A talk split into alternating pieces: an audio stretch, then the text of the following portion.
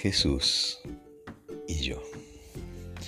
Juan 17.3 dice que esta es la vida eterna, que te conozcan a ti, el único Dios verdadero, y a Jesucristo, a quien has enviado.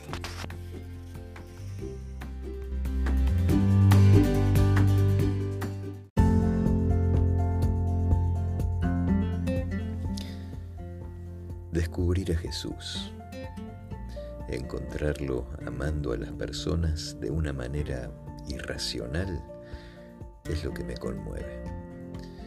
No hubo barrera que Jesús no esté dispuesto a romper para mostrarle a las personas que Dios las ama.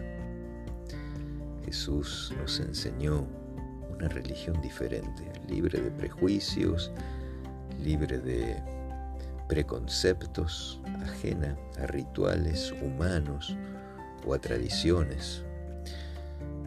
Jesús me enseñó que la salvación no es un objetivo, sino una consecuencia. La redención es el inevitable destino luego de conocerlo. Si busco la salvación sin intentar conocerlo, a Jesús, ¿no es cierto?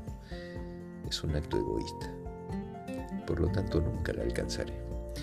Jesús me enseñó que la religión es relación, que los eventos, la organización, la estructura, las reuniones, los ritos y todo lo demás son cartón pintado. Si no tengo una relación personal única, auténtica, comprometida, genuina y fiel con Él, con el Salvador pero que por otro lado esos mismos eventos y estructuras pueden ser significativos si tengo una relación viva con el Salvador.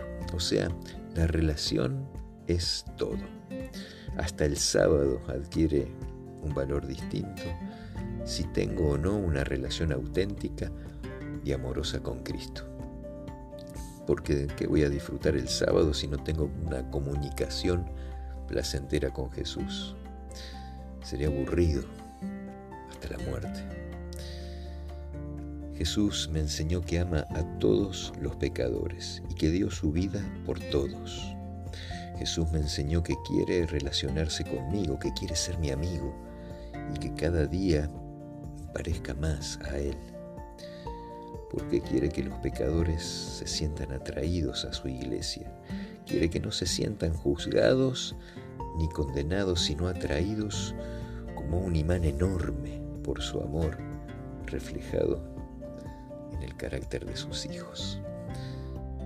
Es por eso que tengo que ser Jesús.